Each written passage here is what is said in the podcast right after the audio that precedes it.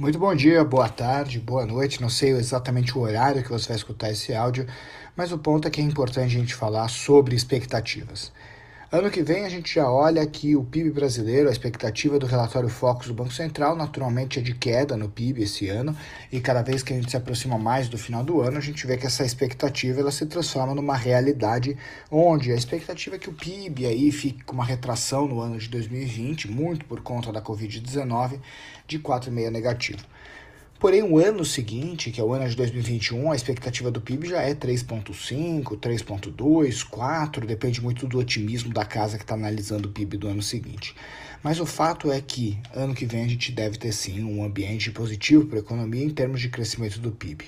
E muitas pessoas elas já começam a argumentar sobre bolsa de valores, porque naturalmente a taxa de juros está super baixa, a decisão do Banco Central do Copom, a manutenção, ela já é quase algo unânime que vai acontecer para poder fechar o ano de 2020 com a taxa de juros básico da economia Selic a 2%. Então, naturalmente, aquela quantidade de pessoas que muitas vezes gostam e amam a renda fixa se a ter que ir para a bolsa de valores para poder obter rendimentos superiores ao que a renda fixa entrega hoje.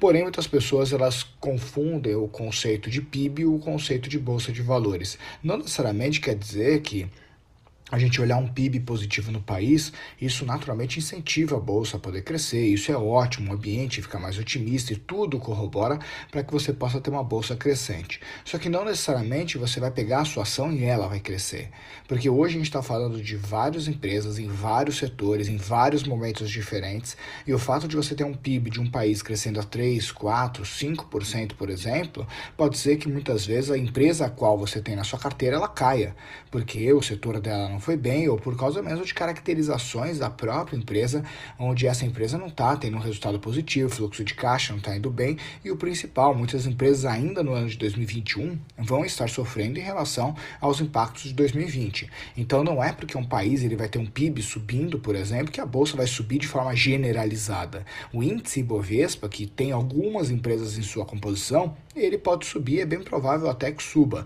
Porém, a gente olhando individualmente para algumas empresas, a gente já sabe que essas empresas não vão subir, o que é natural. Tem empresas que têm anos melhores, empresas que têm anos piores, e tem empresas que muitas vezes se mantêm muito crescente, muito decrescente ao longo do tempo. Qual é o remédio para isso? O remédio para isso é análise.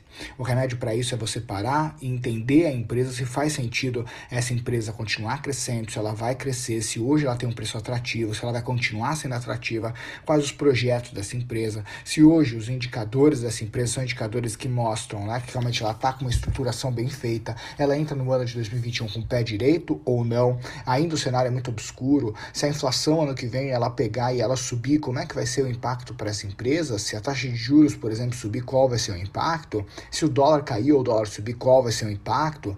Se o Brasil fechar um acordo comercial ou de repente retroceder um acordo comercial, qual é o impacto? Então, Muitas coisas interferem em relação a esse ambiente, digamos assim, bolsa de valores. Por isso que é tão importante a gente compreender que o fato de você estar tá hoje, você ter o PIB com a expectativa de crescimento no ano que vem, não necessariamente quer dizer que a empresa vá crescer. Por isso que ter boas empresas na sua carteira é essencial. Por isso que uma boa análise é essencial. Por isso que hoje a gente faz um trabalho bastante grande e a gente vai ampliar muito esse trabalho dentro da bolsa de valores eh, para os nossos clientes, justamente para que todos possam possam ter carteiras com alto índice de qualidade quando a gente fala do papel, quando a gente fala do ativo a ser escolhido. O fato de você ter uma carteira que tem excelentes papéis, o fato de você não ter uma concentração setorial muito grande para você poder ter uma pulverização de risco, o fato de você poder ter empresas blue chips e também small caps de uma forma equilibrada, o fato de você poder ter uma reserva de emergência para que você possa aproveitar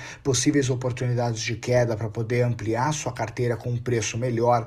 Então, muitas coisas fazem parte parte da sua estratégia. Por isso que é tão importante, e esse poucos investidores fazem, que é qual é a sua estratégia de investimentos para o ano que vem. Muitas pessoas não sabem definir essa estratégia e por isso que eu sempre aconselho ter um assessor de investimentos do seu lado, de preferência da RV4 Investimentos, que a gente sabe o trabalho primoroso que a gente acaba fazendo com os clientes.